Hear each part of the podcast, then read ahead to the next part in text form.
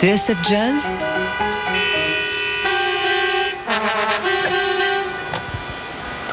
Paris, Bordeaux, Le. Summer of Jazz La session du midi.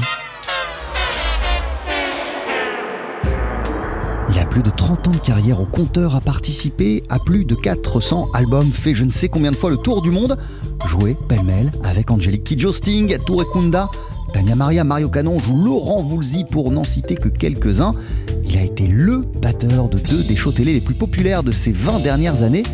Bref, c'est un nom qui compte et pourtant Jean-Philippe Fanfan n'avait jamais sorti aucun album sous son nom. Rien, nada, en leader, préférant jusque-là mettre son talent et sa générosité au service des autres. C'est donc peu dire que l'attente a été longue.